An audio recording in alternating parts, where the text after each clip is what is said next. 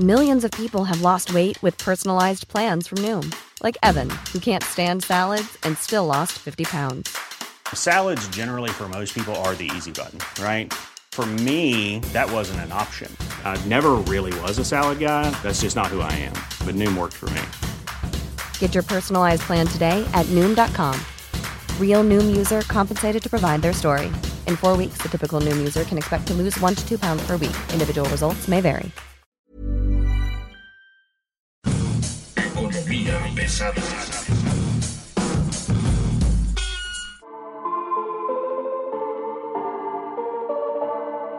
Señoras y señores, bienvenidos. Esto es Economía Pesada. Mi nombre es Luis Carriles. Me encuentro usted en X como arroba Luis Carrujos.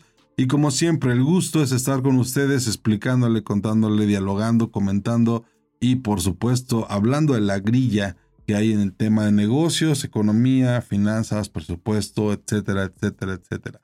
Y por supuesto, siempre le traemos la carnita para los tacos y hoy tenemos a un personaje completo. Él es Fernando Díaz Pérez, él es profesor de tiempo completo del Departamento de Gestión Pública de la Universidad de Guanajuato, doctor en Ciencias Políticas y Sociales por UNAM, maestro en Planeación Metropolitana por la UAM y economista por la UAM Xochimilco. ¿Por qué tenemos a este hombre hoy aquí? ¿Cómo estás, Fernando? Hola, muy buenos días, muchas gracias. Hoy lo tenemos aquí porque este hombre lleva un montón de tiempo haciendo análisis sobre lo que está ocurriendo en Guanajuato. Él está en Guanajuato y nos puede contar cómo la están pasando en los últimos cinco años, cómo ha sobrevivido Guanajuato, una zona eminentemente empresarial, eminentemente desarrollada, con un tema de, de inseguridad muy grande, pero también con uno de los crecimientos per cápita más interesantes del país y probablemente en la región más este, pues a pesar de lo convulsionado que está, una región que económicamente pues está rifando, ¿no? Este, y ahora tiene broncas con el TEMEC y la industria automotriz y demás. Fernando, platícanos brevemente cómo han sobrevivido estos últimos cinco años con un gobierno como el de la 4T. Pues fíjate que la verdad es que el gobierno local ha sido bastante eficiente en su estrategia. El Estado en los últimos 10 años es el que más ha crecido después de Nuevo León. Curiosamente, estos dos estados de oposición son los que más han crecido. La última tasa de crecimiento media anual del último censo económico nos arroja una tasa de crecimiento del 10%. Es una cosa tremenda. 10% estás hablando de, que creces cinco veces más que el país, como los chinos. Como China. Ha sido una tasa muy, muy importante y todo esto tiene que ver con la estrategia que ha tenido el gobierno local, que es buena y mala.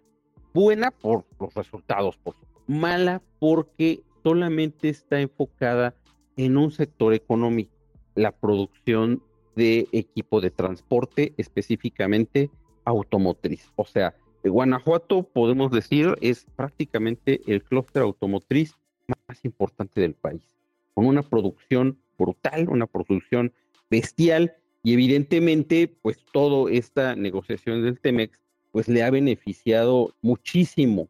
De la producción bruta anual, el 70% es responsable de la industria manufacturera y de la industria manufacturera el 50% es responsabilidad de este sector automotriz.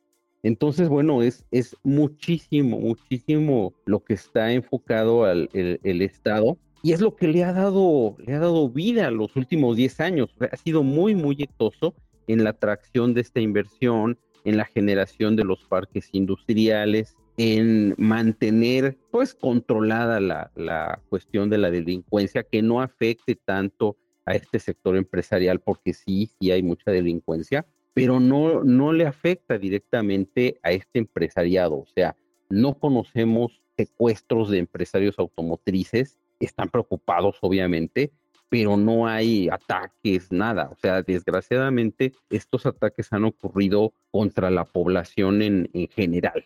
O sea, digamos, digamos que el crimen organizado en Guanajuato respeta las fuentes de trabajo formales. ¿Respeta las fuentes? No, no las respeta. El derecho de piso en Celaya está altísimo. De hecho, este, en la universidad tenemos alumnos, familias de alumnos, que han tenido que emigrar del municipio por esta situación. Pero bueno, esto es lo que pasa en el cotidiano. a de los empresarios, quizás porque está muy bien blindada, quizás porque ellos saben que pegarle a ese sector sería catastrófico. De alguna manera patear un avispero y se le van todas las fuerzas del Estado, son importantes, y entonces por ahí a lo mejor prefieren no meterse, ¿no? Me parece increíble, o sea, a ver, hay dos cosas que escucho aquí y me llama mucho la atención. Uno, la tasa de crecimiento de 10% basada en básicamente una industria. Me recuerda mucho el México de los, el México López Portillo, ¿no? Que, que todo estaba basado en, en, la industria petrolera, ¿no? Ya sabemos que en qué te va a terminar eso cuando falle esta industria. ¿Qué tan sostenible a largo plazo puede ser? Eso por un lado. Y por el otro, el tema de seguridad, que a pesar de, de, lo grave o duro o rudo o difícil que puede ser la sociedad de Guanajuato, ¿no? El, el crimen organizado de Guanajuato, la industria sigue creciendo. Esta combinación de factores, híjole. Sobre lo primero, va a estar vivo mientras haya una demanda de automóviles. Entonces, estar conectado con las marcas, con los grandes mercados, bueno, ahí está y es bastante, bastante sostenible en ese, en ese sentido. Eh, fíjate que la, la, crisis, esta última crisis, sí afectó, sí bajaron las tasas, pero no fue una cosa así que digamos, este, que puso en, puso en riesgo muchos paros, hubo paros técnicos, hubo acuerdos, hubo cosas así, pero en realidad la industria sigue, sigue funcionando. El gran reto es cuando se acabe. ¿Cuándo se va a acabar? Híjole, ahí tenemos todos lo que es la movilidad eléctrica. ¿Por qué decir que las fábricas están construyendo pues autos de gasolina. No tenemos todavía la otra parte, que también la estrategia del gobierno del estado, que todavía no se refleja, digamos, en números, es pasar a otro tipo de industrias. Hay un, hay un programa muy interesante de este gobierno que se llama el Valle de la Mentefactura y que es precisamente crear ciertas condiciones para pasar de la maquila, porque realmente ese es otro problema. No hay lo que los economistas le llaman encadenamientos hacia atrás. O sea, eh, lo que hay son armadoras de autos, pero hay pocos encadenamientos hacia atrás, o sea, poca proveeduría de empresas locales. Ese es un sector que empieza a crecer, pero no es así todavía tan, tan determinante. Pero bueno, son de los programas que ahí están y tratar de mudar. La estrategia ha sido, ahorita es esta, mudar un poco hacia la cuestión de las tecnologías más avanzadas, hacia la movilidad eléctrica, pero bueno, ahí, pues, ahí, tenemos, bueno, yo tengo dudas, yo tengo dudas, por esto, bueno, Tesla ya está en Monterrey, hay permisos, hay permisos, hay proyectos, hay una inversión. Aquí no hay, o sea, aquí no hay, o sea, aquí, todavía no tenemos una gran empresa de movilidad eléctrica chinos o estadounidenses. Ni siquiera tenemos este dentro de las armadoras locales que digan, bueno, vamos a mudar la cadena de producción a eléctrico. O sea, eso tampoco existe. Ahí está el, gran riesgo para esta, esta política del Estado, porque algo que no se ha podido lograr es, por ejemplo, jalar el sector aeronáutico, la industria aeroespacial que está en, Querétaro y que ha sido un, algo que ha querido el gobierno del Estado, jalar, digamos, al corredor. Guanajuato, la parte importante, digamos, de, toda esta industria es el, el, corredor, así se le llama, sobre la carretera federal 54, que son donde están las principales ciudades, Celaya, Salamanca, Irapuato, León y bueno, Silao, son las ciudades del corredor. Que también son ciudades peligrosas, ¿no? También están entre las ciudades más peligrosas del país, incluso. Sí, no, sobre todo el, el sur. Aquí el, el, problema es un poquito aparte de los cárteles locales, pues estamos colindando al sur de Michoacán y por ahí hay, hay mucho, los municipios pequeños del sur, eh, Villagrán, Tarimoro, son los que presentan estas, estas problemáticas. Pero entonces ah, se comentaba que no se ha podido jalar este sector aeroespacial, todavía no hacia el corredor de, de Guanajuato, y es, digamos, lo que ha impedido, digamos, mudar un poco esta estrategia de apostarle al, armado de autos. Las marcas que ya están ahí no están haciendo cambios para, digamos, cambiar su cadena de producción. No, no tenemos esa, esa información. Y sí está muy enfocado al mercado externo, sobre todo, ¿no? A, Y efectivamente, sí, el mercado interno no, no es tampoco muy, muy grande. Y, se ven, se ven, se ven que se van los trenes llenos de autos.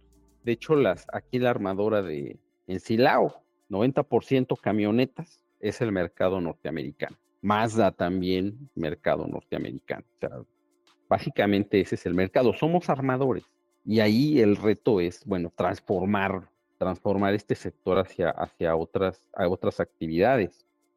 A eso voy, la mentefactura que le llamas y que se supone iniciaría en el Bajío, o se ha hablado del Bajío como una zona este, permisiva en algún sentido para eso, tiene que ver con la tecnología, tiene que ver con los recursos, tiene que ver con las marcas, tiene que ver con, con este, la preparación de la gente, ¿no? la educación y demás. ¿Qué tan real puede ser esto? ¿Qué tan real es que de pronto el Bajío se convierta en esta cosa que se ha dado por llamar mentefactura? Porque no son los únicos, ¿no? Según yo, hay, otro, o un par de clústeres por ahí, no sé, México incluido, que estarían pensando en eso. Y aquí es donde tenemos otro problema, y es esto que has comentado de la mentalidad empresarial, porque según diversos teóricos, bueno, experiencias como el Silicon Valley. ¿Qué es lo que necesitas para generar estas nuevas oportunidades económicas y tecnológicas? Pues necesitas inversión. Necesitas una universidad. O sea, necesitas un vínculo con el sector de investigación y desarrollo y eso está en las universidades. Necesitas tener convenios y necesitas formar esa gente que va a requerir los proyectos de despegue tecnológico y pues, necesitas gobiernos que compren en primera instancia este tipo, necesitas una agresiva política de, de compras. ¿Cuál es el problema que nosotros vemos? Sí, hay, un, hay una fuerte relación entre empresas y gobierno en Guanajuato, pero no hay universidades.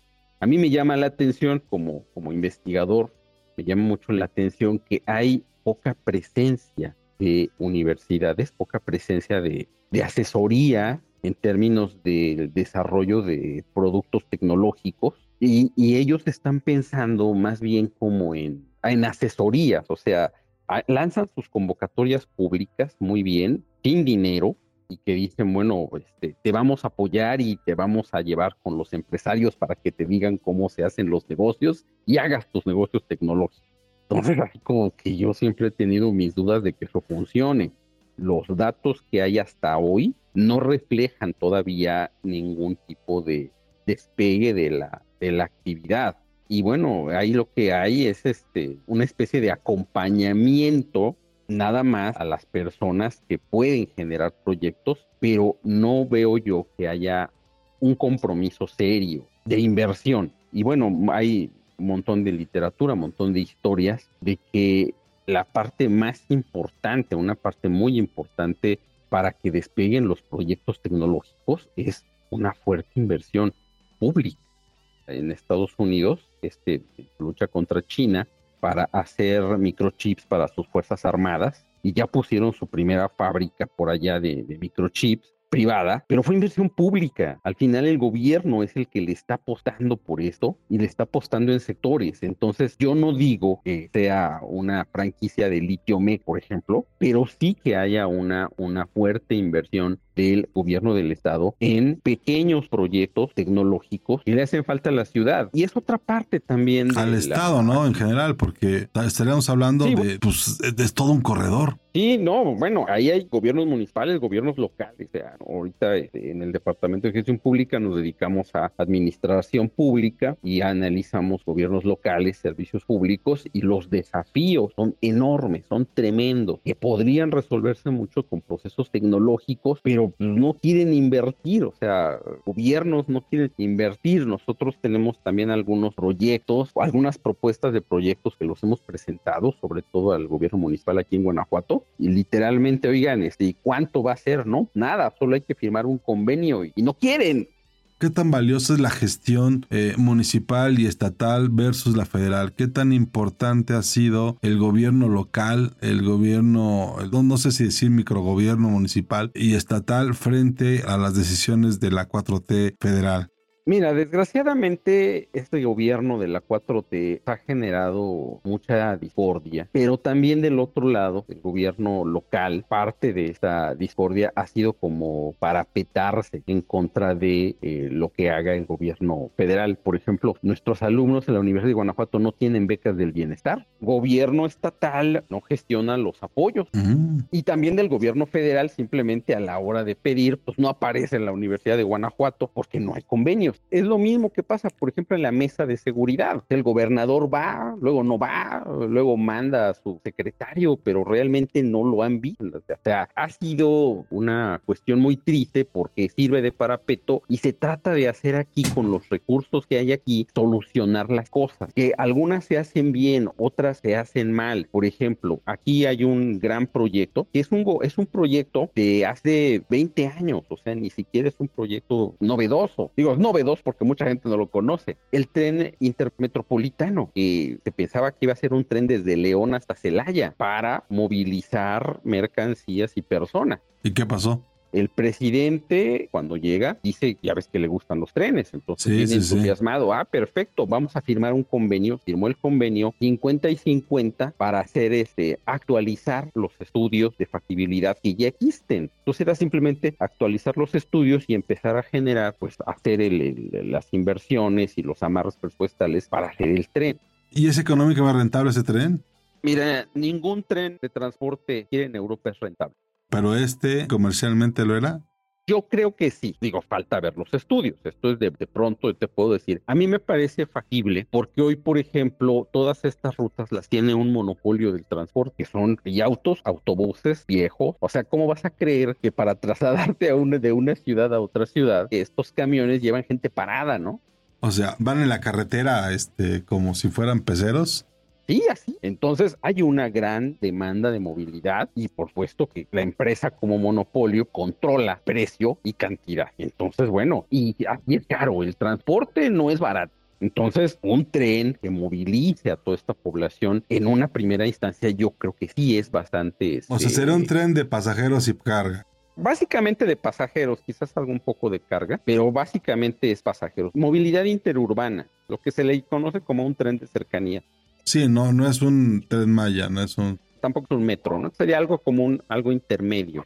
Y a la mitad, a la mitad de la, de la pandemia, el gobernador regresa a los fondos y dice claramente, Juan Pato no está interesado. Bueno, a lo mejor él no está interesado, pero yo creo que mucha gente, yo como les digo a mis alumnos, a ver, ¿cuánto te haces de la ciudad de León a la ciudad de Guanajuato? Aproximadamente, si hay buen trapo, puede ser una hora, hora veinte con el tren te harías 30 minutos. Entonces, si tú eres un chico que vives en Quilao, que vives en, en en Celaya, les digo, mira, imagínate, si hubiera el tren con una, la mitad de lo que cuesta tu camión, tú vas y duermes todas las noches en tu casa allá en Silao o en Celaya y al otro día estás aquí tomando clases en Guanajuato. A lo mejor con esas tarjetas de viajes frecuentes todavía más barato, pero por decisión del gobernador resulta que, que no. O sea, un suburbano, un tren suburbano como el de Ciudad de México con el Estado de México. Sí, podría ser, así. O sea, estamos hablando de una economía que tiene como la parte más avanzada de una parte y una parte de economía que está como en el oscurantismo, ¿no? O sea, tienes estos ataúdes este, ambulantes en la carretera versus la, la industria automotriz más avanzada del país. Efectivamente, pues el Guanajuato no es diferente al resto del país, es una economía de contrastes, de contrastes importantes. O sea, frente a este éxito económico, tenemos ciudades como León, que es la ciudad con más pobre del país. Y ese es un informe de una ONG local, de una ONG local de, Guanajuato, de León, perdón, eh, donde lo dice, o sea, de los 1.200.000, habitantes de León, Guanajuato, 800 mil son pobres, o sea, más pobres que Catepec, más pobres que Nezahualcóyotl, más pobres que Chalpa. Esa es la cara de León, esa es la cara del, del éxito económico, muy, muy, muy contrastantes. Hay lugares muy increíbles, vengan a Guanajuato a conocerlos, pero también hay otros lugares Oye, pero a ver, eh, eh, déjame entenderlo. Esta economía de contrastes que mencionas es parte ya de la, de la integración, digamos, comercial que tiene el Estado O sea, a ver, uno habla de Guanajuato como estado y la verdad es que piensas en la parte violenta y en la parte exitosa de negocios. Y en el interín, en medio está esta, está esta pobreza, por ejemplo, de ciudades como León, que nos estás mencionando, que me parece, la verdad es que no tenemos ningún dato al respecto, ¿eh? nunca lo habíamos discutido. Guanajuato, las ciudades de Guanajuato, como muchas del país, de hecho, la, mayor parte de la pobreza en los últimos 20 años pasó de ser pobreza rural a pobreza urbana. Tampoco hay que olvidar que Guanajuato tiene una de las tasas de migración más altas del país. O sea, en Guanajuato viven aproximadamente 6 millones de personas. Se estima que en Estados Unidos, entre los migrantes y sus descendientes, podemos contar 5 millones de guanajuatenses. Ah, caray, o sea, duplican en el extranjero. Tenemos otro Guanajuato en Estados Unidos.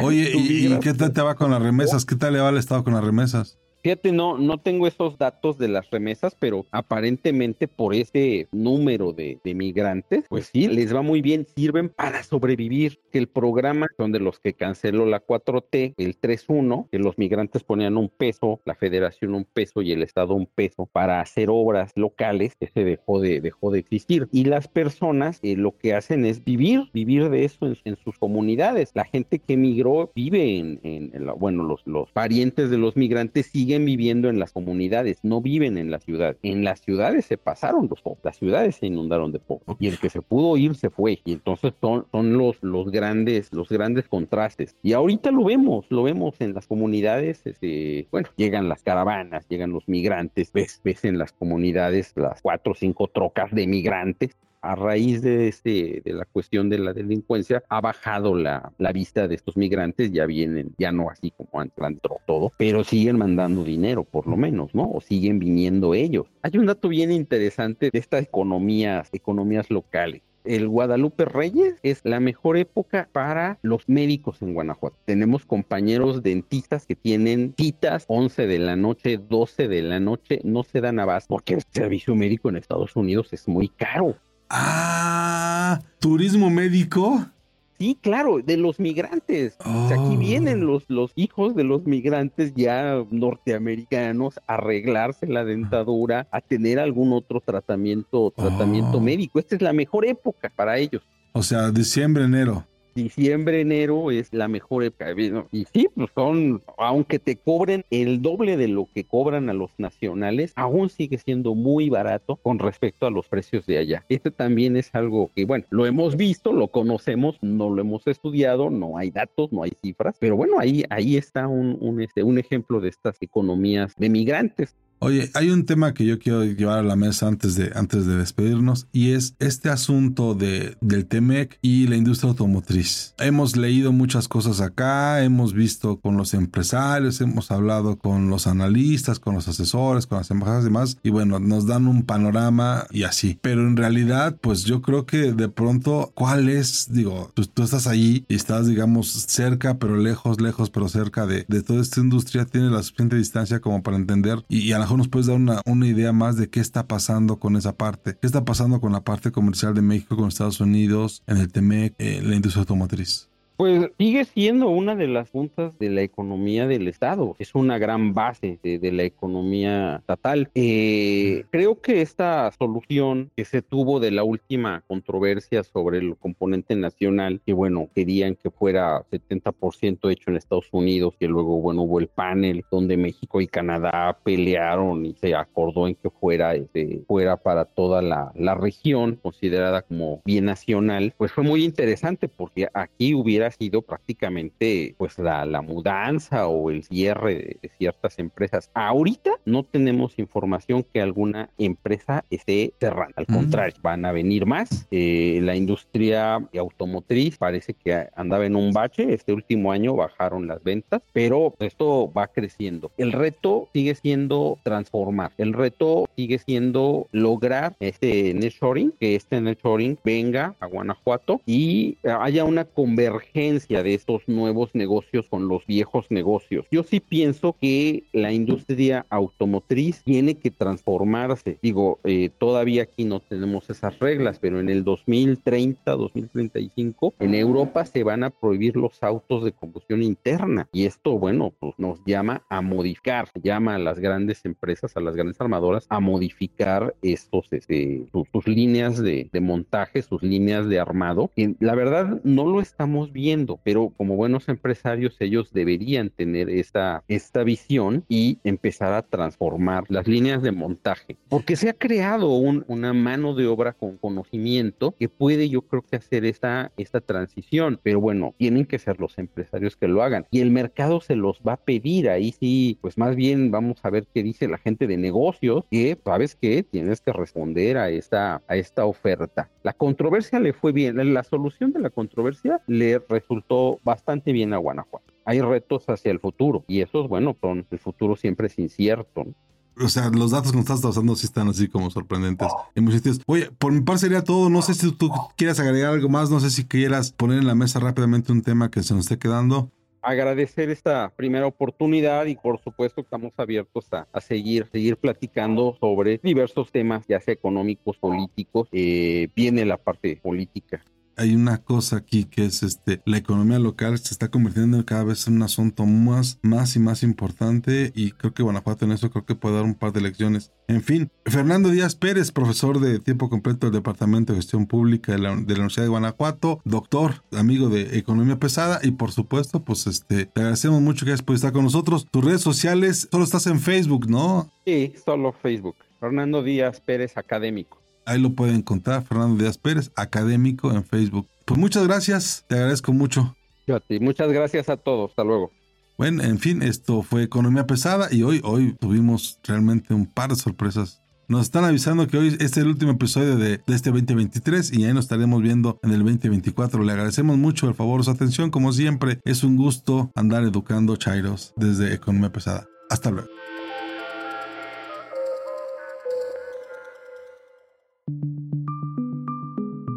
Es una producción de la Organización Editorial Mexicana.